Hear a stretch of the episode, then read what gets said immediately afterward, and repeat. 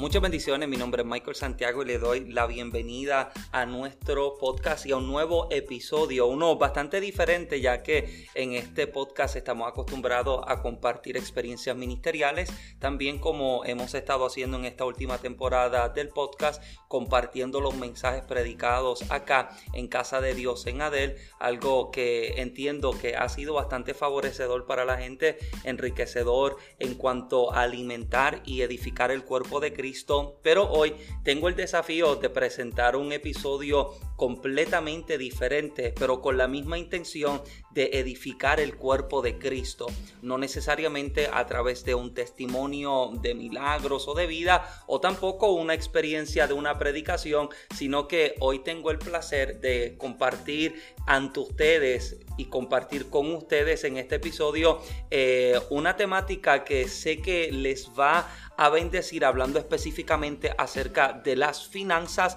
pero hoy no me encuentro solo, sino que me encuentro con un amigo ministro, líder y emprendedor que ya pronto estará compartiendo con ustedes. Así que si quieres ser parte de este nuevo episodio y de esta experiencia de conversación y de entrevista, te invito a que te quedes y te invito a que si has llegado y todavía no te has suscrito al podcast, te invito a que te puedas suscribir y que también le puedas dar una clasificación al podcast. Puedes darle un rating de 5 estrellas si es que te deja usar por Dios, como también pudieras también dejarnos un comentario en la parte de abajo de qué piensas acerca de esta temática y de este episodio. Así que sin más preámbulo, bienvenido a este nuevo episodio del podcast de Michael Santiago. Bueno, bienvenido de regreso a este episodio. Como dije, hoy tengo el placer de tener ante ustedes eh, y tener en este podcast eh, a un amigo, líder, ministro y emprendedor joven. Digo lo de joven porque es mayor que yo por un año, pero me siento joven al decir esto yo también. Me acompaña Fernando Rivera, eh, quien estará lanzando ya prontamente un podcast titulado Finanzas para Cristianos. Fernando, bienvenido, saluda a la audiencia. Amén, Dios les bendiga a todos. es un placer estar con ustedes aquí compartiendo eh, especialmente compartiendo con mi pastor también, eh, Michael Santiago, que además de ser un hermano, amigo y, mi pastor, es una bendición eh, increíble eh, tenerlos y, compartir la audiencia que, que ya tiene con usted y todo lo que podamos hacer. Amén, amén. Eh, es una bendición porque Fernando, eh, Fernando es líder en la iglesia, es tesorero en la iglesia eh, y, tengo el placer de poder ser, de poder ser su pastor este tiempo que hemos estado pastoreando acá en Georgia. no solamente hemos fortalecido una relación espiritual, sino también una relación de amistad, ¿verdad? Que ha ido creciendo y al darme cuenta de las oportunidades que Dios le ha dado a Fernando a desarrollar y a emprender, también tiene la oportunidad de lanzar ya pronto un podcast que yo entiendo que, es demasiado importante porque eh, es bueno tener eh, podcasts como este quizás que estamos acostumbrados a escuchar acá de mensajes, testimonios, experiencias de vida, pero cuando hablamos acerca de la salud financiera, Em, lamentablemente se escucha muy poco hablar acerca de esto. Sabemos hablar en lengua, sabemos echar fuera demonios, sabemos eh, brincar en una pierna, pero me parece demasiado lamentable que seamos expertos en temáticas em, de divinidades, de teología, de apologética, pero que seamos pésimos en temáticas como lo que es esta temática que se va a compartir ahora de finanzas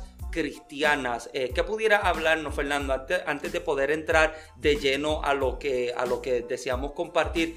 ¿Qué tú piensas acerca de la importancia que nosotros como cristianos deberíamos darle a las finanzas como cristianos? Amén, sí. Eh, yo entiendo que es sumamente importante.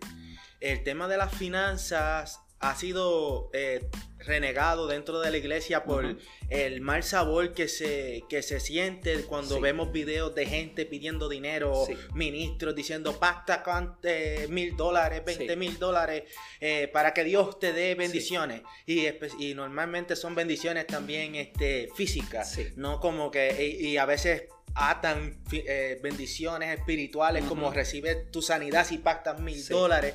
Eso da un mal sabor a, la gente, a los hermanos. Eh, y entonces eh, como que nos, nos cohibimos de hablar de finanzas, pero la realidad del asunto es que como todo en nuestra vida, nuestra finanza es una, un, aspecto que Dios nos está proveyendo también. Claro. O sea, nosotros trabajamos, nosotros eh, hacemos muchas cosas para ganar dinero, ¿verdad? Dependiendo lo que usted haga, si trabaja en una compañía, tiene su negocio propio, sea como sea que usted se gane el dinero. La realidad del asunto es que usted tiene su trabajo, usted tiene su negocio porque Dios le dio la fuerza para hacerlo, Dios le proveyó las puertas para, le abrió las puertas para hacerlo. So, todo lo que nosotros recibimos viene de parte de Dios y si, no lo, y si no lo administramos debidamente, eh, ese, e, esa bendición de Dios se nos va a ir de las manos como agua que se nos, que que que se nos cae en las manos, ¿no? Eh, se, nos va, se, nos va, a ir como la, como la agua en las manos. So, eh, es necesario que nosotros podamos tocar este tema y entonces crecer en este aspecto de cómo eh, manejar nuestro dinero, cómo hacer para producir más dinero, cómo multiplicar las finanzas que Dios nos está poniendo en nuestras manos, porque al final de cuentas, si nosotros nos ponemos a pensar desde el punto de vista físico, no espiritual, pero físico, todo se maneja con finanzas, con dinero. Todo, todo. Igual, eh, por eso es que en la iglesia nosotros eh, recolectamos ofrendas, recolectamos diezmos. Eh, es por esa específica razón, porque nosotros nos reunimos en un edificio que a veces hay que pagar renta o, una hipoteca, hay que pagar la, la la electricidad, la agua, so, eh, eh, todo eso es dinero que sale, pues, que se utiliza las ofrendas de, de, los cultos para poder sufragar esos gastos eh, y de igual manera en el caso de nosotros. Claro. Entonces, es demasiado importante desarrollar estos temas dentro del cuerpo de Cristo. Claro. Para que entonces no solamente hagamos las cosas como que lo que siempre se ha hecho en la casa, sino que eh, tengamos una mayor, un mayor conocimiento de cosas que se pueden hacer, que no se puede hacer.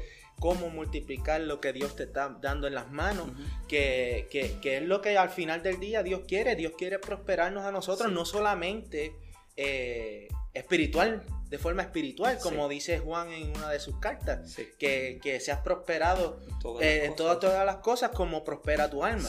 necesitamos prosperar primeramente de forma espiritual, que nosotros crezcamos espiritualmente, pero que esa, esa prosperidad no, se, no se, se quede en lo espiritual, sino que también se refleje en, todo lo demás. Definitivamente, y yo creo que eh, por la falta de educación a la iglesia en cuanto a, la, a las finanzas, es que mucha gente tiene concepto equivocado acerca de las finanzas. Eh, por ejemplo, está el que piensa que el rico no se salva, está el que piensa que eh, en la iglesia el dinero de, ofrenda y de diezmo el pastor se lo lleva. En estos días Genesis estaba conversando con una persona y la persona le decía, no, yo, yo pensaba que cuando se recolectaban ofrenda y diezmo en la iglesia, eso era para el pastor. No, no, a la gente hay que educarla porque hay que dejarle saber la razón por la que se recolectó ofrenda y diezmo, porque con eso mismo se sustenta la misma obra eh, adicional, ¿verdad? A las diferentes cosas que se puede utilizar o se puede hacer a través de ese mismo dinero. Entonces yo creo que la educación financiera eh, debería ser debería tomarse con mayor importancia que a la que se le ha dado hasta ahora. Es bueno que sepamos de temáticas espirituales, pero yo creo que nuestra vida cristiana es un balance entre cosas espirituales y cosas naturales, porque no puedo funcionar en las cosas espirituales cuando hay desbalance en las cosas naturales. Y yo no creo en que yo pueda, por ejemplo, eh, ampliando este tema un poquitito más, yo no, yo no puedo creer, yo no puedo creer en que Dios me pueda enviar a yo cumplir con mis asignaciones del llamado de ministerio de propósito cuando mi salud me lo está impidiendo, pero mi salud se convierte en una barrera cuando yo mismo soy el que está provocando este problema de salud. No es porque el diablo, ni es porque el infierno, ni es porque me están haciendo brujería, es que yo mismo descuidé mi salud de tal forma en que se deterioró de una manera que me impide cumplir con mi asignación. De la misma manera en el aspecto económico, porque el dinero nosotros deberíamos aprender a verlo como un vehículo para ayudarnos a conducir conducirnos y llegar hacia el lugar al que Dios nos pide llegar. Entonces, si Dios me está diciendo que yo tengo la capacidad y en mi asignación y diseño en Dios para alcanzar a X personas, llegar a X lugares, pues voy a necesitar tanto de lo espiritual como de lo natural para poderlo hacer. Necesito el poder y la autoridad que solamente puedo recibir por medio del Espíritu, pero también voy a necesitar la finanza para poder financiar esto. De hecho, usted, uno mira estas actividades masivas en las que se invitan predicadores. Estas actividades, por ejemplo, eh, eh, eh, actividades de milagro, de liberación, predicadores reconocidos que uno sabe que Dios usa en ese aspecto. Ahora, el evento no se va a costear con cuatro aleluya. Amén. El evento no se costea con una Biblia, ¿no? Hay que, hay que pagar un, edificio que se, va, que se haya rentado, un equipo de sonido, un equipo de producción, un equipo eh, de promoción, seguros que hay que pagar. O sea, literalmente es una inversión la que se tiene que hacer, pero que no se va a pagar con, con, un aleluya, ni con un vamos a clamar y vamos a gritar y, y va a aparecer. No, o sea, puede aparecer pero la verdad es que hay que trabajar para que eso aparezca y para que eso llegue. Ahora, eh, para poder entrar un poquitito más en tema, antes de llegar específicamente a esta área de finanzas para cristianos, me gustaría un poquitito conocerte a ti, Fernando, y que la gente pueda conocerte y puedan tener un poquitito más de trasfondo de quién tú eres. Este, me gustaría que tú, que, tú nos pudieras hablar acerca eh, de, número uno, de cómo tú llegas al Señor, tus estudios profesionales, porque esto es algo que me gustaría que se pudiese abarcar, porque eh, vamos a hablar acerca del emprendimiento, pero tú también tienes estudios universitarios, tú eres un profesional, o sea, tú eres un profesional que actualmente no te encuentras ejerciendo aquello que estudiaste, sino que decidiste hacer algo completamente diferente. Me gustaría que nos hables de eso, cómo llega al Señor, danos un, poquitito de, tu historia como creyente y ese, esa transición entre lo profesional hacia, lo, eh, hacia, hacia tu vida de emprendimiento en este momento ahora. Amén. Pues mira, es, un, es una historia o un testimonio bastante curioso de cómo yo llegué al Señor porque yo crecí en la iglesia, yo nací eh, dentro de la comunidad de fe. Eh, para más decir, eh, mi mamá rompe fuente en una actividad de la iglesia. Que tú podías decir que tú casi naces en la iglesia. Exacto, yo puedo decir que casi nazco en el altar, pero no puedo decir que nací en el altar porque la actividad era en casa de un hermano. So, anyway, era una actividad cristiana. Gracias a Dios estaban bastante cerca del hospital donde nací, so arrancaron por allí. Anyway, eh, crecí, eh, si mi mamá no me podía llevar a la iglesia, yo subía, yo iba a la iglesia con mi abuelita, especialmente las escuelas bíblicas. Crecí amando a la, la, iglesia y lo que se hacía en la iglesia. Eh, no necesariamente entendía esa, todo lo que pasaba, pero sí este, tuve experiencias con Dios bien bonitas en la, en la niñez. Pero cuando mis padres deciden no volver a la iglesia, por problemas y cosas, yo digo, bueno, eh, esto, esto es algo que lo, comparto porque eh, a veces es como un niño pudiera estar pensando y pudiera ayudar a algún padre a entender. Yo dije, yo, yo me meto al baño un día a, a, darme una ducha, yo de niño, estos, 12 años, la ignorancia, pero también la fe de un niño. Eh, y yo le digo, Dios mío, papi y mami no quieren ir a la iglesia. Bueno, eh, voy, a, voy a ver qué, es lo que el mundo ofrece. Hmm. Pero cuando tú quieras, no mandes a ningún pastor que es lo único que yo conocía, pastores, yo de eso de evangelista y eso yo no conocía cuando pequeño, para mí todo el que predicaba en un altar era un pastor. Sí. No mandes ningún pastor que me hable, llámame tú. Hmm. Ok. Pues de ahí en adelante, pues no me, no me, eh, intencionalmente no volví a la iglesia, de vez en cuando iba a las escuelas bíblicas, pero no era con la misma intención o con la no era no era intencionar en el hecho de que quiero ir a la iglesia, sino que pues, mi mamá quería ir a la iglesia y me decía, "Mira, vamos para la iglesia este domingo." Ok, y yo la acompañaba, más nada. Pero a los 17 años veo sucede algo bien interesante que eh, un día mi abuelo por más de 30 años no, fue a la iglesia. Situaciones, cosas, nunca en mi vida, hasta ese momento había visto a mi abuelo ir a la iglesia. Estamos en una actividad de la casa.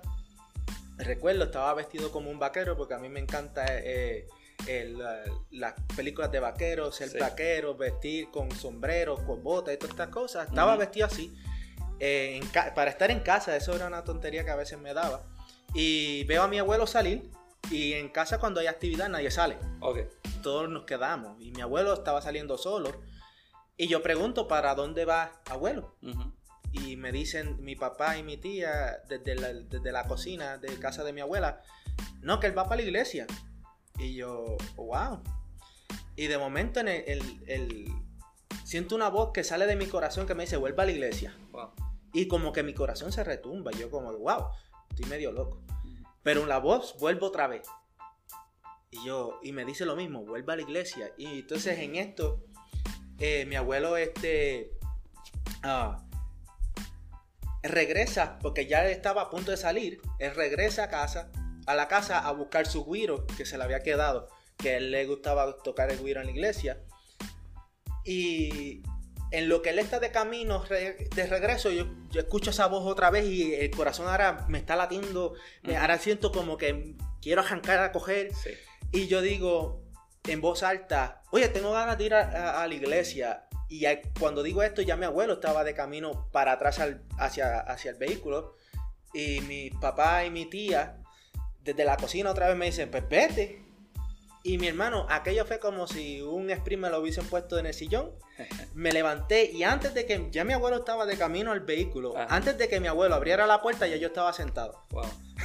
y mi abuelo me mira, extrañado, y como que, ¿y qué tú haces? Y yo le digo, bueno, voy para la iglesia. Y cuando llego a la iglesia, tengo una experiencia eh, tan tremenda con Dios donde siento como que la presencia del Señor y, siento algo muy distinto de cuando yo era pequeño, que yo dije, no vuelvo a faltar más a la iglesia. Eh, y de ahí en adelante empecé a ir todos los domingos al culto de, la noche, que todavía en aquel entonces se hacían cultos por la mañana y por la tarde. La escuela dominical por la mañana el domingo. Después, eh, un día, eh, el pastor como que se me olvidó. no, sé, no sé por qué.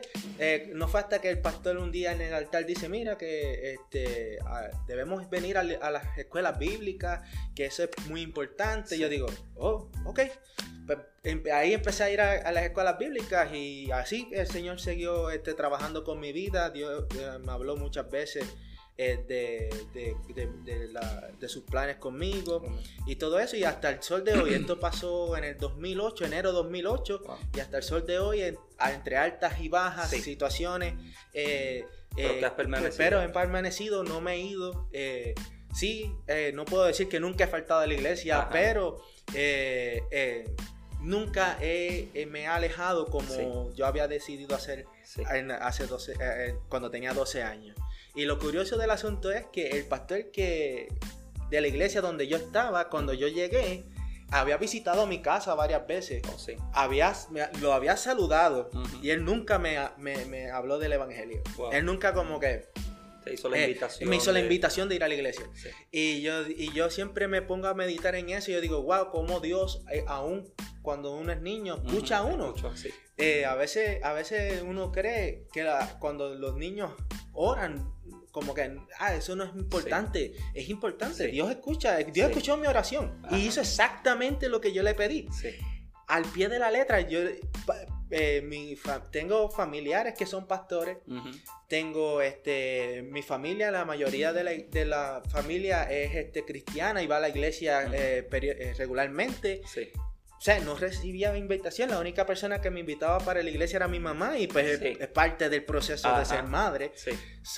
no, no, es lo, no es lo que yo le dije a Dios. Sí. Que, que sea, en esa parte no cuenta, pero pastores, ministros, que tengo familiares ministros, tengo pastores cerca, no, no, nadie hizo el acercamiento de invitarme como yo se lo había pedido a Dios. Amén. Y cuando entonces llegó el momento, eh, gracias al Señor, eso ocurrió. Eso fue en mi último año de, high school. Oh, sí. Eh, recuerdo fue en el último semestre de high school. Yo me graduó en, este, en el 2008 de high school. So, cuando llego a la universidad, llego, eh, eh, yo llevaba ya como seis meses en el Evangelio, ¿verdad? Y este, fue un poquito difícil, ¿verdad? Este, este proceso de universidad, este era, estos eran mis planes. O sea, salir de la, de la high school, ir a la universidad, estudiar ingeniería eléctrica. Que es eh, algo que yo pensé hacer porque yo toda la vida eh, quería tener mi propia eh, finca, mi propia granja. pero para aquel entonces como que eso no se veía como que era muy este, productivo. Sí lo que entonces decido es eh, estudiar otra cosa como lo que era la ingeniería eléctrica, que me lo, estaban vendiendo como mucha, o sea, que es muy, muy beneficioso y, pues, y uno genera mucho más dinero. Y yo dije, pues, junto dinero, después me estudio lo de agricultura y me compro lo que yo, eh, mi finquita y toda esta cosa. Y entonces empiezo estudios en la universidad. Este, yo estudié en el colegio de Mayagüez, la, la UPR en Mayagüez. Estudié ingeniería y pues fue un proceso difícil porque la, la carrera de ingeniería no es algo muy sencillo que digamos. ¿Cuánto tiempo eh, te tomó estudiar? Eh, ese me tomó siete años. Wow. Siete años porque hubo muchas clases que tuve que repetir eh, varias veces. ¿Es complejo? es bastante complejo. para que tengan idea, la, la ingeniería es una ciencia aplicada todo lo que en las clases de ciencia eh, y de matemáticas eh, se, estudia, en eh, la ingeniería toma toda esa, toda esa información y la aplica a, situaciones reales. Dependiendo qué, qué parte o qué rama de la ingeniería tú vas. En el caso mío era la, rama de la, ingeniería eléctrica.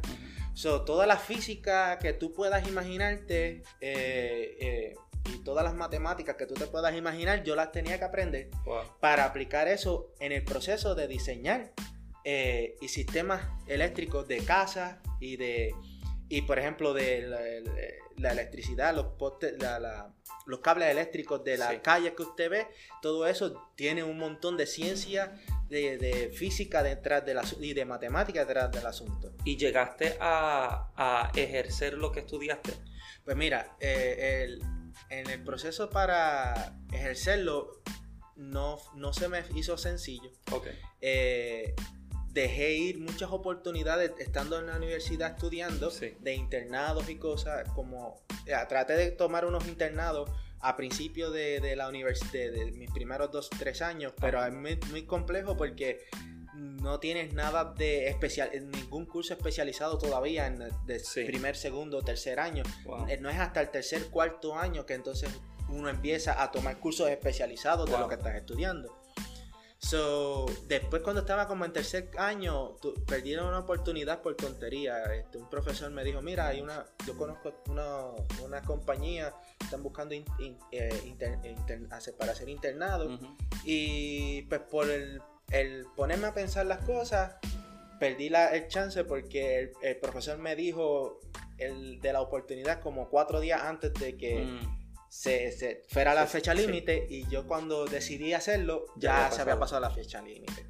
Y pues dentro de este mundo de ingeniería eléctrica y de la ingeniería, eh, es muy importante tener relaciones con grupos estudiantiles.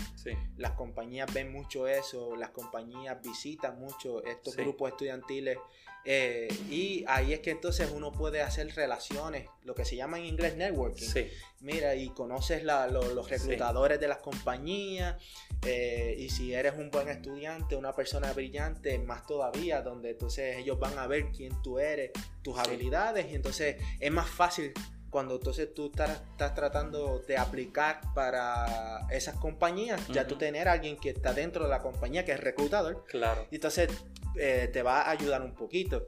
Eh, además de que también en aquel entonces estaba empezando todo este movimiento de, igualdad, de, que, de tratar de que más este, eh, féminas entraran en el, en el, en el programa. En el programa y en, el, en, el, en la rama de la ingeniería, de ingeniería y matemáticas y ciencias, porque es una, es una área donde está más eh, dominada por varones. Entonces eso también hace un poquito más competitivo el asunto, porque de, de la realidad del, de la ingeniería es que no hay muchas mujeres porque no, le, no todas las mujeres les gusta el, tema. So, cuando llegas a ver, esto es un ejemplo de, lo que estoy explicando, cuando llegas a, a cursos más bien especializados, o sea, cuarto, quinto años de universidad, en un salón de 15 estudiantes tú puedes ver una y como mucho tres, tres, tres féminas.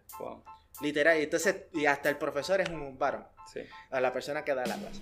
So, eso hace un poquito más competitivo porque a la mujer se le hace un poquito más sencillo conseguir trabajo porque las compañías necesitan, claro. Eh, eh, para efectos del gobierno, rendir unas cuotas de cuántas féminas hay, cuántos varones y, las la féminas él le hace, le hace un poco más sencillo. Entonces, lo que queda entre los varones que habemos, eh, pues ahí se hace un poco más competitivo. Por esas razones yo entiendo que no, eh, no se me abrió la puerta. Y yo entiendo que tampoco era eh, los planes de Dios, a pesar de que Dios quería que yo terminara la universidad, porque un día yo le digo a Dios, yo me quiero ir de la universidad y, pues, quiero ir a, predicar, quiero hacer... O sea, y, y, Dios me responde, es de las únicas veces que he tenido esta experiencia con Dios, donde Dios inmediatamente me contesta y, hasta cierta forma, de forma audible. Sí. No es que alguien viene y me contesta. Eh, es que escucho la voz de Dios y me dice, no, tú vas a terminar y vas a terminar en siete años. Y esto es en mi tercer año de universidad. Wow, que te quedaban cuatro. Sí, me quedaban cuatro. Se suponía que no, porque el programa es de cinco años. Sí. Eh, específicamente cinco años y medio, porque el programa está basado en una clase que es dos, dos clases de matemáticas conjuntas en un semestre y esa clase ya no la dan. So, eso te obliga a tener que hacer un, semestre, un medio un, un semestre adicional después de los cinco años para poder completar el, todos los requisitos. Pero eh, cinco años, cinco años y medio es lo que se supone. Me tomó siete pues, por el proceso de, de haber fallado clases. Sí. Y entonces eso, si no pasas una, no puedes coger la que va después. Entonces ese efecto dominó ah, hizo que entonces se cumpliera lo que Dios. En siete años. Que en siete años yo iba a terminar la universidad. Entonces yo digo, ok, cuando salgo de la universidad, aplico en donde quiera. Y no, no, no se abre la puerta. Consigo un trabajo eh, que el título era ingeniero eléctrico o el ingeniero electricista, pero básicamente era un electricista glorificado. literalmente lo que yo estaba haciendo era trabajo de electricidad, eh, arreglando máquinas, era una, planta de, hacer papel este, en Puerto Rico que, cogen y ellos producen papel toalla, papel este, higiénico, servilletas. Yo estaba allí para... Eh, era, el, era el handyman de la compañía. Eh, básicamente para arreglar la parte eléctrica de las máquinas, que entonces eran unas máquinas bastante viejas, que se le había no se le estaba dando mantenimiento continuo como una fabricaría. Entonces, y eh, cada jato era. Yo llegué a tener cuatro máquinas dañadas en una tarde. Eh, y, y, tratar de, con una y la otra, tratar de arreglarla. Eh, gracias a Dios que había gente que a pesar de que eran operadores de máquinas, tenían conocimiento de, mantenimiento y, si era algo sencillo, ok, mira, hazlo, yo vengo y regreso y lo miro. Y en, lo que yo seguía con la otra que era más complicada. Pero eso no duró mucho tiempo, este, problemas allí dentro, eh, eh, con, los jefes. Y de ahí pues salgo para, vengo para Estados Unidos eh, tratando de, tener más suerte, gracias a Dios. Eh, tengo familia acá que entonces me reciben en su casa y empiezo a aplicar acá eh, los trabajos más cerca de donde yo estaba, donde estamos, de ingeniería. y pues no se abrían las puertas.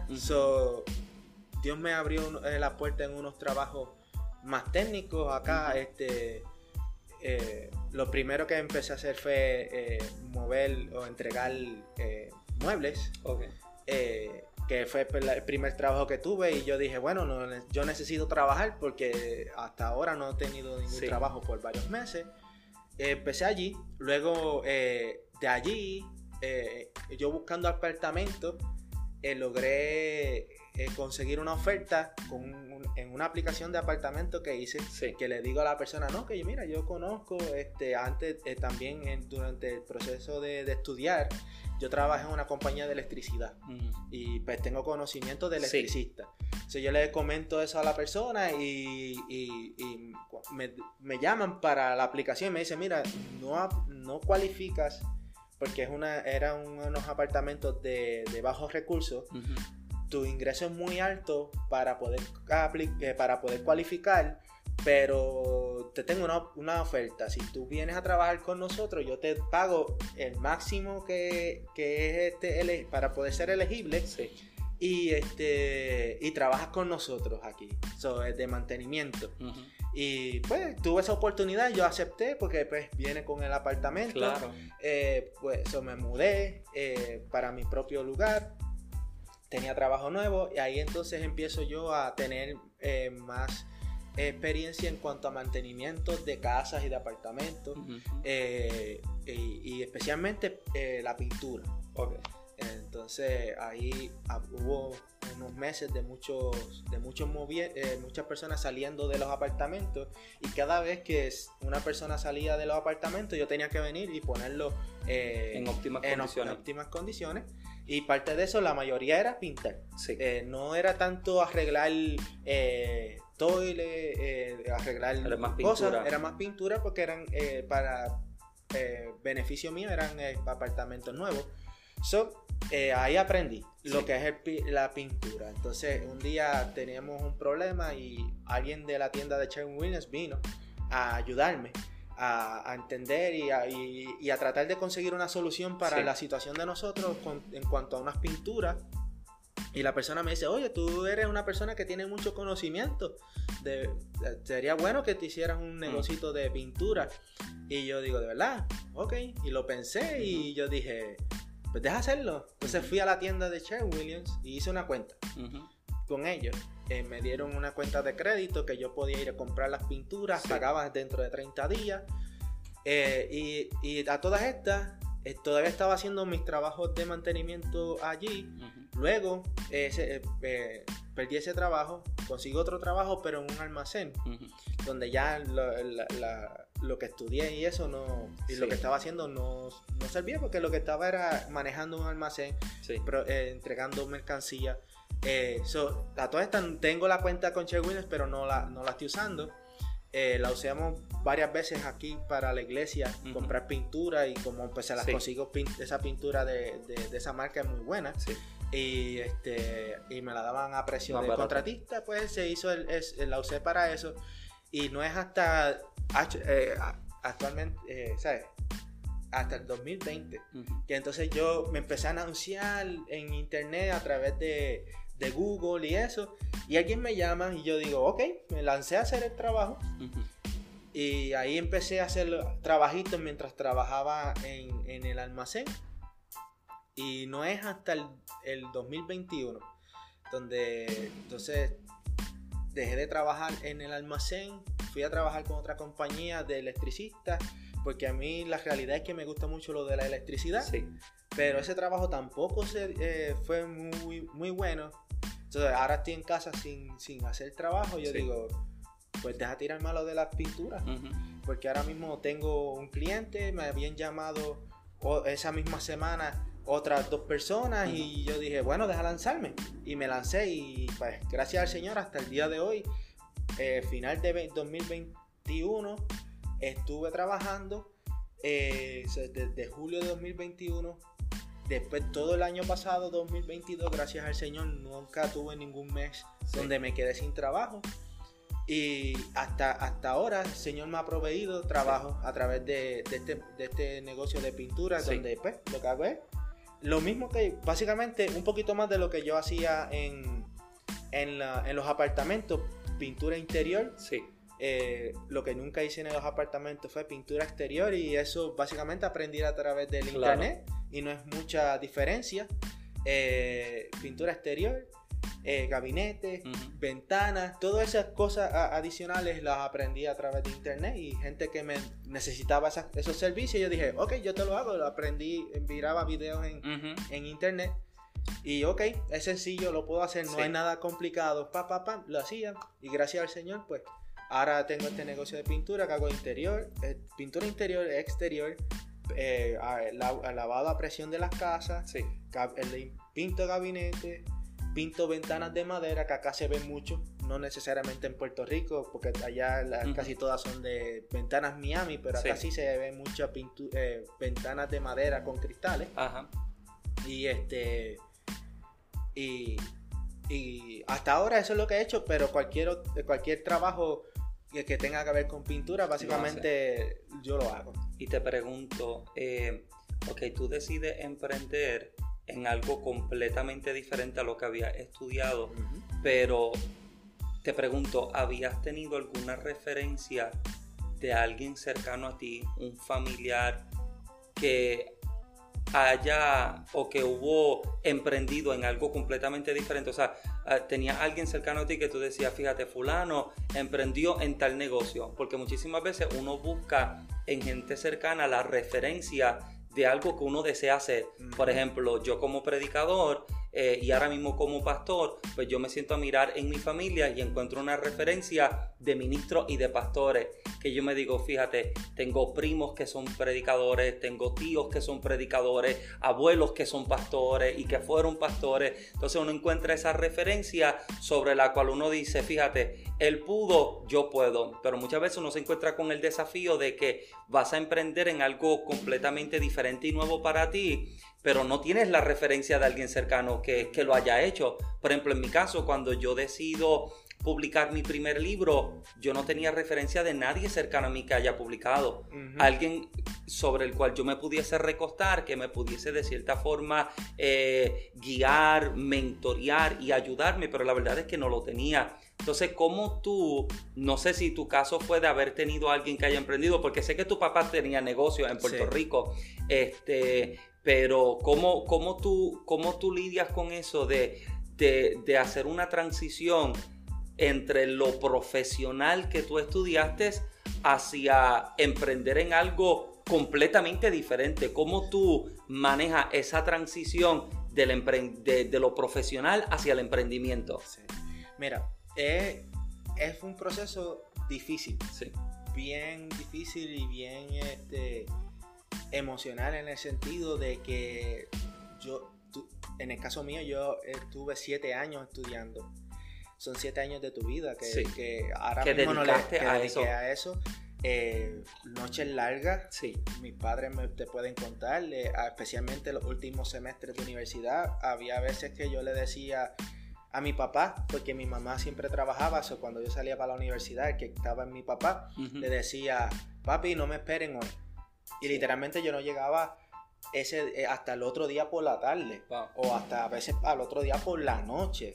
Eh, me quedaba en la universidad, este, yo viajaba, eh, no tenía, no, yo no me hospedaba cerca de la universidad, so, yo, ni no, yo pasaba un día sin bañarme y sin nada. Yo entonces empecé a tener mi cepillo de dientes, un cepillo de dientes de eso y pasta de dientes para por lo menos lavarme la boca en la mañana cuando despertara, después de estar toda la noche hasta, nunca pasé de las 6 de la mañana. Wow. O sea, la primera vez que yo veo que el sol se, de, levantarse desde cero fue en la universidad, que yo estaba trabajando un proyecto y de momento dejó, me quedo solo con, un compañero que era con el que estaba haciendo el proyecto, toda la universidad, todo el cuarto donde estábamos estudiando, haciendo el trabajo completamente vacío, oscuro porque era de noche y de momento se empieza a ver la luz del sol salir. O sea, un, mucho sacrificio. Y cuando de momento tú ves que no puedes ejercer lo que estás estudiando y entonces se se te ocurre hacer algo completamente diferente o emprender en algo nuevo que tú no estudiaste, que tú no te preparaste y en mi caso yo no tengo a nadie que, haya sido eh, pintor. Ajá. ¿Sabes? La, la, única experiencia de pintura que yo, que yo conozco es, fue pintar la casa cuando mis papás la hicieron nueva. Eh, y eso no es muy, muy profesional que digamos. Claro. Eh, y mi trabajo de mantenimiento. Esa es la única experiencia que tengo en este asunto.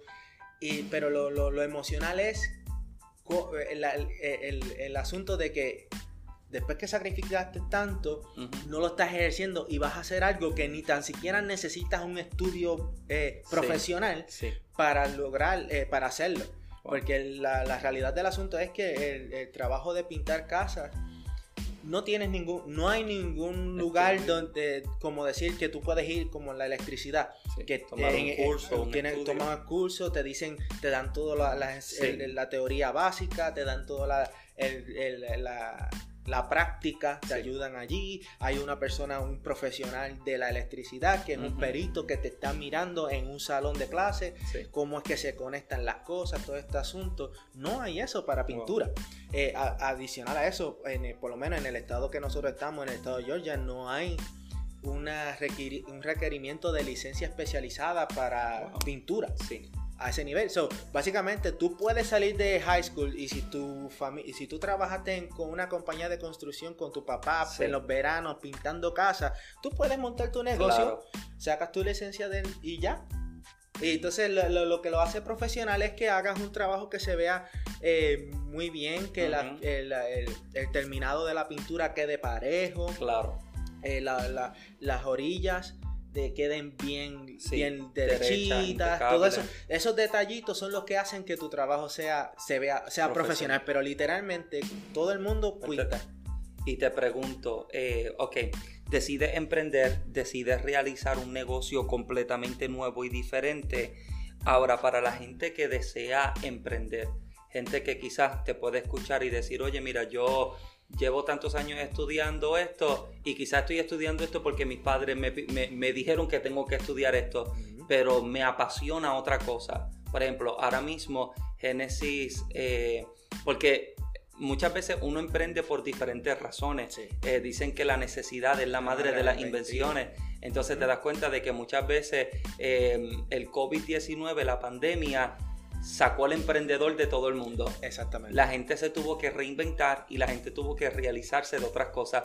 Nosotros que nos encontramos viviendo acá en Estados Unidos, eh, Genesis es profesional de la salud y entonces acá su licencia no se la convalida, sus estudios no, adicional a esto, pues la, el, el idioma para Génesis era una barrera, lo que llevó a Génesis a desafiarse y emprender en algo diferente. Comenzó emprendiendo con la compañía de, de, cuidado de la piel de Mary Kay y ahí entonces, aunque todavía al día de hoy sigue trabajando con el negocio de Mary Kay, decide emprender en algo que le apasiona. O sea, yo he visto a Genesis literalmente pasar horas trabajando en lo que es ahora eh, el negocio que ella tiene de joyería de arcilla polimérica. Eh, sí, polimérica, polimérica. Este, Genesis le apasiona esto y a cada rato viene con algo diferente. Mira, Michael, esto que dice, se dio cuenta de que tenía un talento escondido, algo que quizás trabajando en, eh, en, lo que estudió profesionalmente, quizás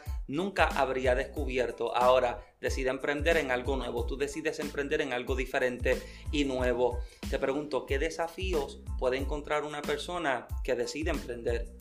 ¿Cuáles son los desafíos? Porque, o sea, está el desafío de lanzarte a un campo completamente desconocido, eh, aprender eh, conocimientos completamente nuevos. Pero, ok, adicional a eso, me gustaría que pudiéramos observar de pronto, porque esto lo voy a usar como pie forzado para entrar en lo que deseamos terminar, eh, el desafío de la economía.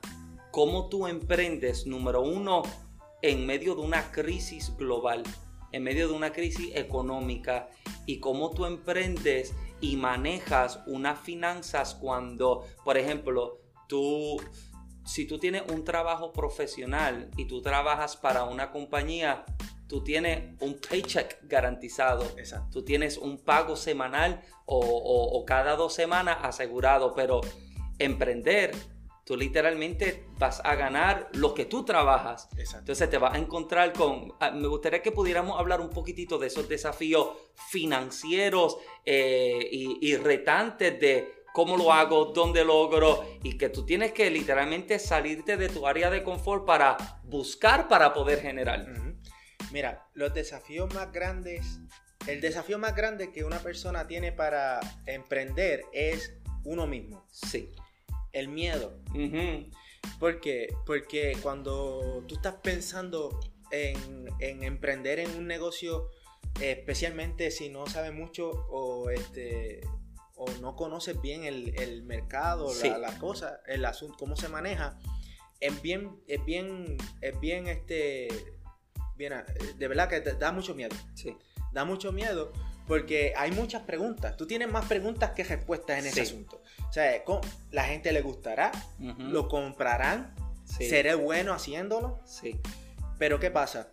Eh, ese no es, el, no es el único. El, el otro, el otro problema sería, ok, como dijiste, ahora, ahora tú vas, no vas a recibir un, un, un cheque semanal o Garantizado. o garantizado que, que tú, porque en ese caso, en ese asunto tú estás dando tu tiempo Sí. a una compañía y la compañía te está pagando eh, por eso, ¿ok? Tú estás en, la, en, la- en el- en una fábrica, por, de- Sí. por decir algo, y tú porque estás allí, estás produciendo lo que ellos te piden que produzcas, Sí. ellos te están pagando un, algo que es seguro. De, de mientras tú estés allí, tú te vas a recibir. Eso no es lo que sucede en un negocio cuando tú emprendes. So, eh, ¿Podré vivir de esto? Ajá. Es el otro desafío. Oh, sí. Eh, lo cual, todo, to- eh, además de eso, hay otras cosas. Este, ¿Qué licencias necesito? ¿Podré hacerlo legalmente? Sí. Lo cual yo siempre recomiendo hacerlo. Sí, averiguar eso. Averiguar y- todas estas cosas. ¿Por qué? Porque nosotros como cristianos nos debemos a- apegar a las leyes terrenales Sí. y al igual que como nosotros hacemos con las espirituales y con Dios. Exacto. Entonces, eh, es un desafío en ese sentido porque, ok, ya tienes que empezar a gastar dinero antes de haber ganado el primer peso, Ujú. ¿ok? El primer dólar.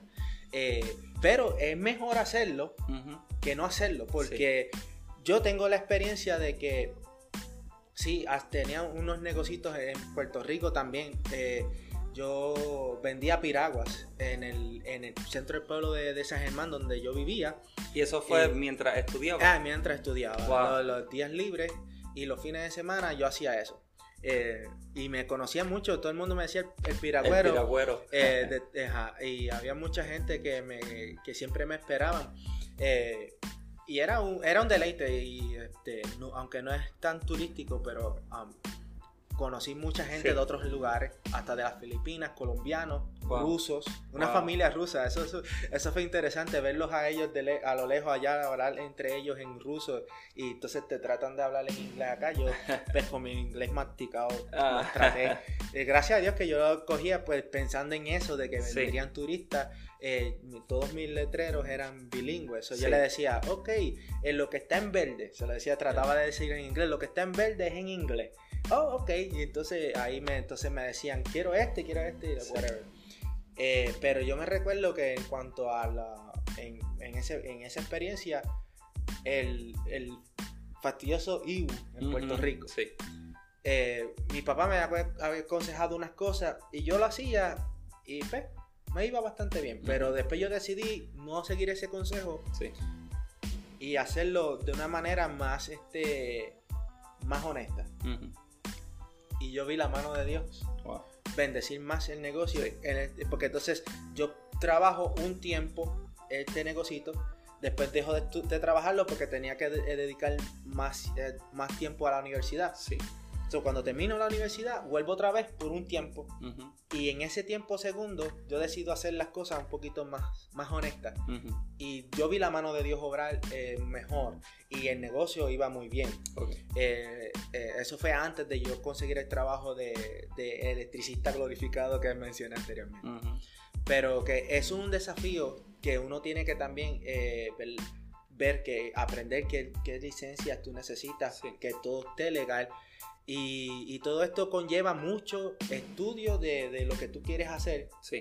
y, de, y, y saber qué es lo que tienes que hacer antes de hacerlo.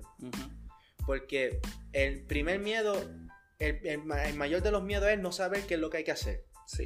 Pero eso lo contrarrestamos con averiguar Exacto. lo que hay que hacer. Entonces, una vez tú averiguas, lo que debes este, tener en cuenta cuando emprendes es que, que, ah, lo que hagas sea algo que te gusta. No trates de emprender. Estás trabajando en una Sí. compañía que no te gusta y estás tratando de emprender en algo que Tampoco. no- tampoco te gusta. lo estás haciendo por solamente salir del, no te del apasiona, lugar. sí, no te apasiona. No te apasiona, no lo vas a hacer con perfección, no lo vas a Exacto, hacer no le vas a dar la No, dedicación que no. necesita en un trabajo. Sí, Eh, eh, algo, algo que tiene que, que- lo que tienes que tener en cuenta es que lo que vayas a hacer, en lo que vayas a emprender es algo que a ti te gusta. claro. O sea, por ejemplo, como en el caso de Genesis. Sí, En el caso de Genesis era un talento que ella le, le- le interesó después de, pues, de las circunstancias de no poder conseguir Sí. trabajo acá y, to- y todo esto, pero que es un talento que ella vio que lo tiene sí. y la apasiona. So, a- en el caso de, en este ejemplo, a ella no le pesa eh, hacer la, la, la- Claro. la artesanía, las Ujú. artes y la- las cositas que ella hace. Ujú. ¿Por qué? Porque ella la apasiona y, es la- y eso es lo que uno debe pensar en cuanto a emprendimiento. Claro. Porque hay muchas dificultades. No es tan fácil como cuando tú trabajas en una compañía. Sí, Como ya dijimos, tú en una compañía llegas, trabajas, Y haces ya. lo que se te pide y se te paga por eso que tú hiciste. sí, En una compañía, ahora en un negocio, tú eres claro. el que está desarrollando una compañía. Sí, ¿Ok?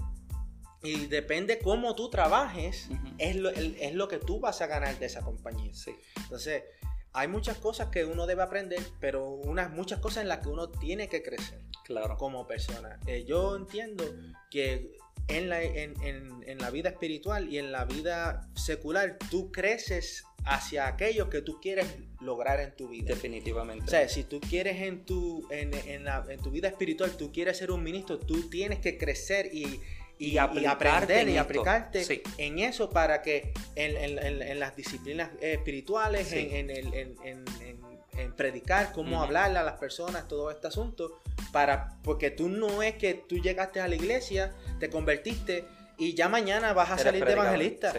Tú vas creciendo. Entonces, de igual manera, uno debe hacer en el, en el proceso, en, en la vida, eh, eh, por decirlo de una manera secular, en nuestra Sí. vida personal, nosotros tenemos que crecer. Claro. Y si quieres emprender, tienes que crecer. No hay otra manera. Sí, Porque nadie nos ha enseñado. sí, O sea, hay- en, el- en un emprendimiento tú tienes que conocer eh, lo que es, ¿verdad? Lo- los permisos, las licencias que tú necesitas para esa idea que tú tienes. si es, por ejemplo, cocinar, cosas de cocina, Ujú. es que te gusta la repostería, tú necesitas conocer todo la, la- este, recibir eh, permisos del departamento de De salud. eh, eh, todos los negocios tienen que registrarse con el gobierno para tener su licencia de negocio. Sí, Eh, tienes que conocer, eh, hay un, en el caso de específico de cocinas y de cosas de, que tenga que ver con cocina, tienes que tener unos cursos de, eh, que se llama Serve Safe. Es como, que eh, ese es un curso de, de cómo preparar todas las cosas de forma segura para Sí. que la gente no se enferme cuando Claro. coman las cosas. Que no es que uno que haga un bizcochito lo va a hacer que tan malo que la gente le va a caer Ajá. mal, pero es un requisito que Claro. el gobierno pide. Todas estas cosas eh, tienes que aprender específicamente lo que es eh, mercadeo, publicidad, Sí, porque si tú no te si tú no te haces visible a la gente, la Exacto. gente no va a llegar a ti. Entonces, ¿cómo, cómo, ah, cómo te, te vas a, a- a- a presentar. a presentar a la gente? ¿Cómo te vas a, publicar? ¿Cómo tú vas a mercadear tu, Sí. tus productos? Es algo que tú tienes que aprender. No es que te- en la escuela no te enseñan esto. Sí, Eh, tus papás lo más seguro no te lo enseñan, porque en, mi, en mi caso, mi papá tenía negocio toda la vida. Él estuvo trabajando para dos, como, pa- como para dos o tres personas. Eso fue un par de años nada más, como Sí. cuatro o cinco años nada más. De, pero el resto del tiempo, él tuvo Negocio su propio, propio. negocio. eh, y aún así, eh, él, él los hacía, pero no, no, se, eh, no tenía tampoco mucho conocimiento de mercadeo. Claro. Lo que él hacía era, ves, hacer un buen trabajo y que los clientes Sí. que él ya había recibido le, le eh, regaran la él, voz sí.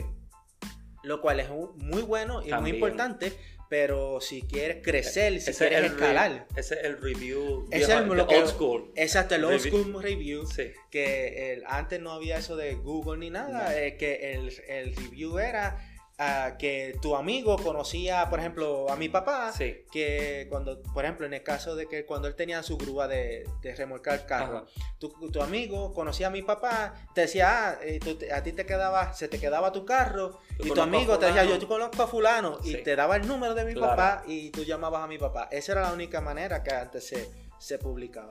Eh, bueno, no era la única, pero la, la- la más común, Claro. la- y, y todavía se da, pero hay más maneras. Claro. Si quieres escalar tu negocio, tienes que buscar maneras Sí. de hacerlo. Eh, a contabilidad, porque entonces eh, esto no es solamente comprar cosas y vender, Sí. eh, tú debes tener un registro de las cosas que compraste, Sí. todo esto, eh, para entonces tú demostrarle al gobierno que Sí. de la- todas tus transacciones, mira, yo compré esto, yo, lo, yo, yo lo vendí, gané esta, esta cantidad, Sí. entonces taxes, lo que eh, en inglés se llama taxes, son los impuestos. Impuesto. Debes aprender de eso. Todo Sí. esto son cosas que uno debe aprender, que básicamente todo eso es educación financiera. Exactamente. Que entonces, eh, que ahí llegamos al punto. Sí. Eh, esto no se da, en- eh, esto no se enseña en escuela, No. esto no se, eh, papá y mamá no necesariamente lo conocen, porque hay gente que tienen, que son afortunados, que tienen familias, que conocen todas estas cosas, toda su vida han tenido negocios, han invertido, han hecho Sí. muchas cosas, y papá se lo enseña al hijo, pero esta no es la realidad de todo el mundo. Claro. El 99% de la población no tiene acceso a, eh, o sea, no conoce esta información de, eh, de parte de papi, eh, de- o sea, que papi o mami se lo enseñaron. Sí. Tienen que aprenderlo. Y entonces, en, como todo en la vida, uno tiene que aprender para poder sobrellevar todos los desafíos que tienen eh, emprender. Porque la realidad del asunto es que para emprender hay que ser valiente, pero eh, lo primero que tienes que hacer es aprender lo que, tú, lo que es necesario para poder Claro. hacer la, la- eh, la idea realidad. No acobardarse uno por el miedo de que, ah, ¿y si no me compran? Y si, bueno, claro, puede ser que no te compren, pero si tú te publicas en, en, en- en las redes sociales, Sí. en, en Google, eh, que estos son eh, plataformas que son gratuitas, no necesariamente tienes que gastar mucho dinero en eso, Sí. eh, vas a conseguir gente. Cuando empiezas a conseguir gente, que te asegures que entonces tú atiendes a la persona y le das lo mejor. Claro. O sea, que tú das lo mejor en lo que tú estás haciendo, por eso es lo- la importancia de que te apasione lo que hagas. Eh, y así sobrellevas con eh, todo esto los desafíos de emprender. Porque eh, no es que esto es color de rosa ni lo, lo más fácil. No, emprender es difícil, Sí. pero no es imposible. Y la cosa es lanzarte. Claro. Tener la valentía de que, ok, voy a aprender. Y si estás trabajando, mejor todavía no hagas lo que yo hice. De que dejé de, cuando dejé de trabajar fue que empecé a emprender. Emprende estando tra- Mientras. mientras. estás trabajando como si fuese un hobby. Eh, vas, eh, eh, Vas y desarrollando vas la desarrollando- vas desarrollando todo. Eh, el emprender empieza en a- empezando a aprender las cosas Sí. que necesitas. O sea, que eso no tienes que dejar de trabajar para aprender. Claro. Tú de- sales de tu trabajo, llegas a tu casa, comes, te bañas. Ah, y si no hay servicio en, de- en la iglesia, te sientas en la computadora y buscas en Google cómo hago Tal cual- cosa. tal cosa que es la idea tuya. Eh, ¿Qué son, qué son eh, lo- los impuestos? ¿Qué yo tengo? eh, ¿Qué documento yo necesito Sí. para los negocios? Todas estas cosas las vas aprendiendo. Después desarrollas el negocio, aplicas todo. Y en, cuando ya el negocio esté en un punto que tú digas, ya yo necesito dejar de trabajar porque ya mi negocio está Va creciendo, va bien. Ya vas, a- ya vas adelante. Y ahora, ahora para, para ir en esta, en esta recta final, que el propósito es llegar a presentar esto. Porque, ok, emprendimos, estamos generando y ahora nosotros, por lo menos eh, tú y yo, desde una posición como cristianos, entendemos este, ahora el que, ok, cumplo con Dios, cumplo con las leyes eh, y de esa manera me educo financieramente, financieramente para poder crecer de, de manera saludable. Que el propósito, ¿verdad? Que tiene, que tiene entonces el podcast, ¿verdad? Ujú. El podcast eh, que ya pronto está por lanzarse, que lleva, lleva por, por título Finanzas para Cristianos. Eh, cuando me hiciste el acercamiento acerca del podcast, una de las cosas que te dije era que te, te- te felicitaba porque eh, la verdad es que escuchamos podcasts de todos tipos de temáticas, pero en el, en, el, en el ámbito cristiano no se escucha hablar acerca de esto, porque como hablamos al principio, hay conceptos erróneos que la gente tiene acerca de las finanzas en cristianos, porque la, la verdad es que sí, un cristiano sí puede ser rico, sí, un cristiano puede emprender, sí, un cristiano puede ser dueño de negocio.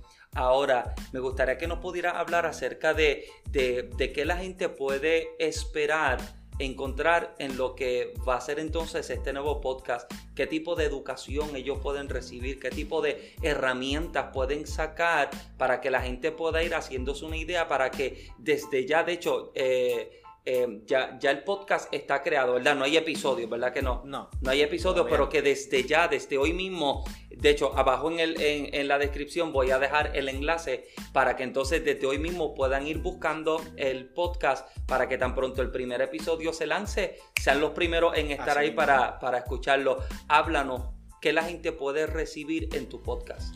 Mira, eh, eh, primeramente, lo, ver cómo la Biblia nos habla sobre eh, las finanzas. Sí. Eh, aunque uno no lo crea, eh, hay muchas partes de la Biblia, muchas porciones de la Biblia que cuando tú lo ves desde, un desde una perspectiva más física, no tanto espiritual, por ejemplo, las parábolas del Señor, hay unas parábolas donde, donde el Señor habla sobre dinero. Sí. No es que el tema que él quería hablar era el dinero. Él, está, él estaba, eh, por eso es una parábola, él estaba tomando una imagen eh, terrenal para explicar un asunto espiritual, pero cuando analizas la imagen terrenal, te da, eh, te da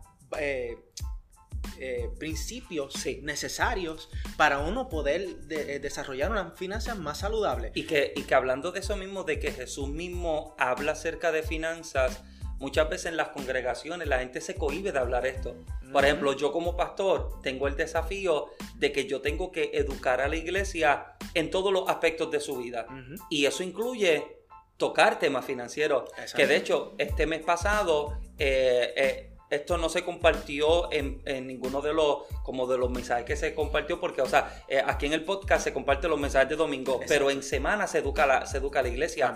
Y durante tres semanas eh, tú tuviste la oportunidad de educar a la iglesia en cuanto a lo que era la mayordomía cristiana, que también toca el aspecto de una finanzas cristiana saludable. Entonces, muchas veces nosotros damos por sentado de que la gente sabe. No es que la gente ya sabe de esto, no, no necesariamente. Hay gente que posiblemente tiene un concepto equivocado, hay personas que se le pudo haber educado equivocadamente, hay personas que desconocen acerca del tema, como hablábamos, personas que creen que no, es que el dinero que entra para la iglesia es para el pastor. No, o sea, hay, hay que educar a la iglesia. Entonces, Muchas veces la gente se cohibe de hablar de estos temas porque no los ve espirituales, pero sí lo son, porque el segundo tema más hablado por Jesús en los evangelios, luego de hablar del reino de Dios, el segundo tema que Jesús me habló fue acerca de la finanza.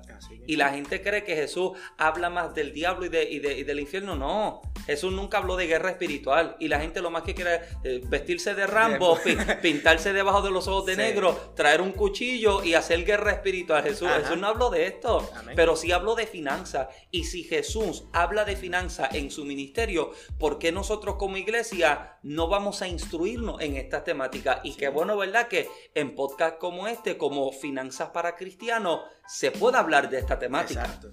Exactamente, y ahí es que sale el, podcast, porque eh, no se habla mucho y la Biblia lo habla, sí. y es necesario desarrollar estas destrezas financieras en nuestra vida y especialmente eh, educarnos de forma eh, con esta educación financiera que lamentablemente no se explica en la escuela. ¿Verdad? Hay, hay muchas cosas como por ejemplo, cómo hacer un presupuesto. Sí. La gente normalmente tú le dices cuánto gastan.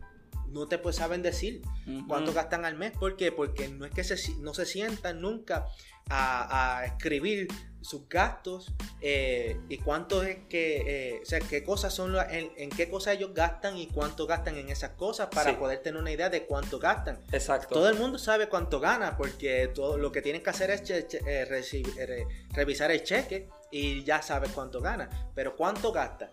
Y eso es una, eso es algo, un tema que del cual también se habla en la Biblia, sí. que se, eh, nosotros debemos eh, desarrollar en nuestra vida eh, personal. Y adicional a eso, como estabas hablando, nosotros estábamos hablando en la iglesia sobre mayordomía cristiana. Y, y es, lo que es el tema de mayordomía cristiana es eh, básicamente la base de todo lo que se va a estar hablando. Sí. Porque como dijiste, o sea, eh, la mayoría cristiana eh, embarca todos los aspectos de nuestra vida. Sí. O sea, no es solamente el hecho de que tengo que orar, ayunar, leer la Biblia, que es parte de nuestra vida espiritual. Sí. Eh, eh, es el manejo del tiempo, porque si no manejas tiempo, eh, no puedes hacer nada. Sí. O sea, es, eh, o, o vas a hacer cosas, pero no necesariamente las cosas que sean necesarias para tú crecer Claro. o para poder avanzar. Por ejemplo, porque una persona que está viendo Netflix todo el día o todo el fin de semana después de trabajar, no va a avanzar en el Evangelio No. para llegar a, a lograr hacer el plan de Dios para su vida. Claro. Porque eh, el tiempo que Dios le está dando lo está utilizando para ver televisión, claro. que no es pecado. Ajá. Es bueno ver Netflix. A mí Sí. me encanta ver Netflix. Ajá. Pero no es que nos cojamos todos los fines de semana. Coge una hora o dos. Que los querubines nos perdonen, ¿verdad? Pero Ah, noso- sí, sí, nosotros somos peliculeros. Sí, sí, sí, todavía, todavía no llegamos al nivel No. de los querubines, pero sí, nosotros nos gustan las películas, ¿sabes? Pero eh, eh, todo tiene su tiempo, ¿ves? Exacto, es parte de la mayordomía, la salud, pero también eh, y demás otras cosas, pero las finanzas también te dan dentro Exacto. de esa mayordomía, porque como dije al principio, no, eh, Dios es el que suple todas estas cosas Sí. y Dios espera que nosotros manejemos todas estas cosas debidamente. So, desde el punto de vista como base de, de- con la mayordomía cristiana, de, eh, mi, mi objetivo en este podcast es desarrollar lo que es todo el tema de finanzas que Esto en vivo. eh, sí, esto en vivo y a todo color. Eh, donde, ¿verdad? Eh, voy a estar hablando de temas de cómo, eh, cómo llevar presupuestos, Sí. eh, cómo entonces este disculpe que el teléfono ahora se volvió loco eh, Cómo llevar, llevar presupuesto. presupuesto, eh, qué hacer con el dinero que estás ahorrando porque es necesario tener a- eh, ahorrar dinero eh, pero qué hacer con el dinero que estás Sí. ahorrando Eh, lo que sería temas como eh, que serían un poquito diferentes que es inflación Ujú. que es eh, intereses, que son cómo manejar deudas, Sí. ¿verdad? Que a veces nosotros decimos, no, que las deudas son malas, que eso eh, eh, es lo peor que puede hacer una persona es endeudarse. Lo peor que puede hacer una persona es pedir dinero prestado para comprar cosas Mm. que debía haber comprado, debía Sí. haber comprado con su dinero cash. Sí.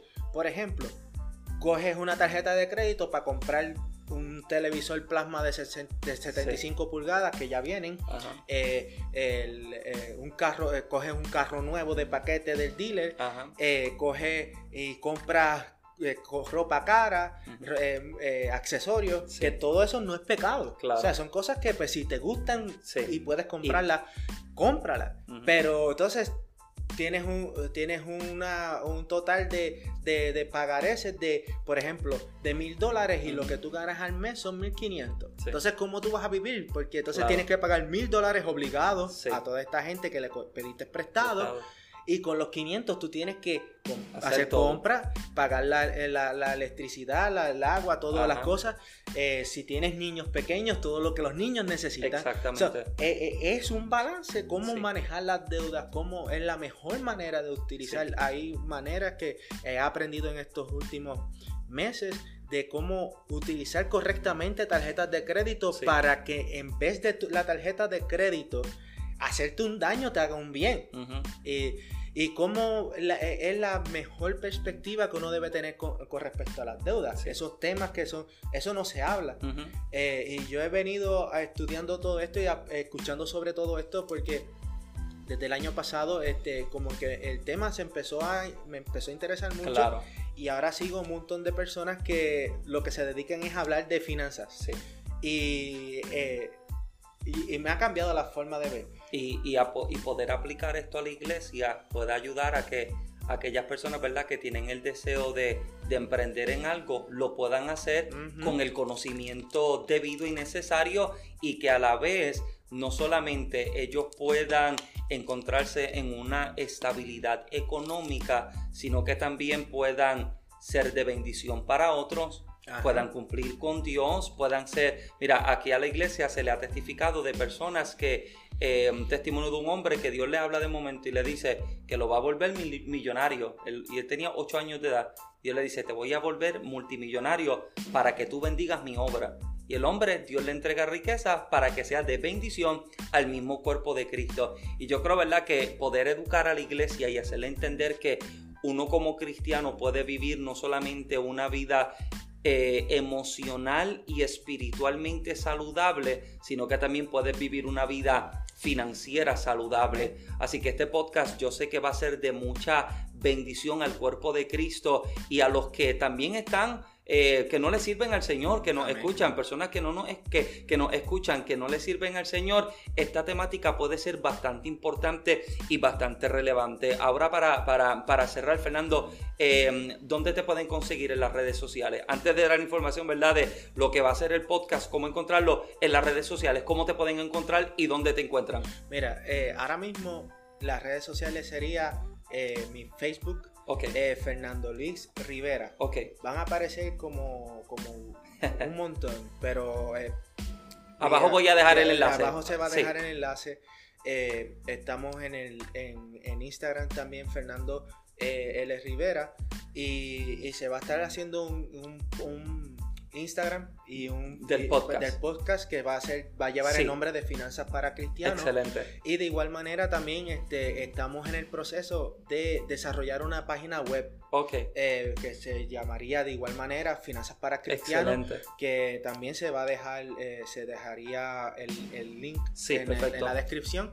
Eh, o el, link se dejaría también en la, descripción de mi podcast para que lo puedan ver porque muchas de las cosas que se explican eh, conlleva mucha, eh, mucha matemática que es mucho mejor visualizarlo. Visualizarlo, claro. Y mi idea es que en, en, en los podcasts que se, que se necesite mucha matemática, o eh, básicamente yo creo, yo creo que lo voy a hacer para todos los episodios, poner como un, un, transcrito del podcast y este, ejemplos y cosas que la persona pueda, si, si desea, eh, sentarse en su computadora, en su casa, ver el... Puede tener un material que visualizar. Eh, un material que visualizar y pueda comprender lo que se está hablando mejor. Perfecto. Espero eh, con el, la mayoría, el, o sea, el objetivo más principal sería todo lo que es matemática, ejemplos más visuales, la persona pueda escuchar, de esa manera. exactamente, lo pueda escuchar a través del podcast y ver la ilustración y hacer una experiencia más en ese asunto más audiovisual. Eso, ese es el plan de hasta el momento con el de, cómo vamos a desarrollar el, el, podcast y todo este proyecto. Perfecto. ¿Verdad? Eh, y, con todo el deseo de ser de bendición al, cuerpo de Cristo porque al final del día lo que el, objetivo de todo lo que eh, yo deseo hacer es edificar el cuerpo de Cristo en estas áreas que necesita de ser desarrollado y, que a través de eso podamos honrar a Dios. Que no, no solamente honremos a Dios con nuestros labios, con nuestra vida, con nuestro corazón, que también con nuestras finanzas lo podamos honrar y que esas finanzas que ya Dios nos ha proveído puedan multiplicarse de manera que podamos tener una mejor vida sí. Eh, familiar y personal, ¿verdad? Podamos, eh, como dijimos ya, eh, bendecir el cuerpo de Cristo, pero también a nosotros personalmente, no, no necesariamente a la iglesia a la que asistimos, nosotros personalmente podamos ayudar a la persona que veamos con necesidad. Que, que hay algo que en, en mi caso personal, nunca lo he podido hacer eh, de eh, específicamente porque no necesariamente tengo las finanzas eh, necesarias para poderlo hacer. Claro. Pero con todo lo que he, aprendido, con todo lo que, desarrollo. que, que, estoy en ese desarrollo y lo que vamos a aprender en este podcast. yo te aseguro que es algo que vas a, uno como persona puede hacer aún a diario porque lo que Dios te puso en tus manos lo estás multiplicando y, es más que suficiente para cumplir con tus necesidades y sobrar para poder ayudar con las necesidades de aquellos que están en necesidad. Excelente. Así que acá abajo en la descripción van a encontrar todos los enlaces para encontrar a, Fernando y el podcast Finanzas para Cristianos para que les invito desde ya, desde hoy mismo, abajo en la descripción, dale click al enlace y suscríbete al, podcast Finanzas para Cristianos y activa las notificaciones para que tan pronto, para, que tan pronto inicie el primer episodio pueda estar conectado y pueda entonces recibir la educación necesaria para que usted de igual forma pueda tener también unas finanzas para cristianos. Fernando, una última palabra para la audiencia. Sí, muchas gracias por su tiempo, de verdad. Eh, aprecio el tiempo que se ha tomado para escuchar este podcast este episodio y les espero en el podcast de Finanzas para Cristianos. Allí vamos a tener un, un, tiempo de experiencias diferentes, eh, ameno y conversaciones amenas de igual manera, donde vamos a tratar estos temas que ya hemos explicado y yo sé que van a ser de mucha bendición para sus vidas. Espero, les espero eh, en mi podcast. Dios les bendiga. Excelente, así que ya saben, abajo en la descripción todos los enlaces para conseguir a Fernando. A mí también me pueden conseguir en todas las redes sociales como Michael Santiago, en Facebook, en Instagram, en Twitter, en TikTok y en YouTube. Me consigues como Michael Santiago. Genesis me decía los otros días, tú estás en todos lados. Yo estoy como el arroz blanco. Me consiguen en todas partes. Y si has llegado hasta el final de este episodio y todavía no te has suscrito, te invito a que te suscribas, activa las campanas de notificaciones para que puedas estar en uno de nuestros episodios y puedas entonces también ser bendecido con el contenido que estamos trayendo. Si este tipo de contenido, este episodio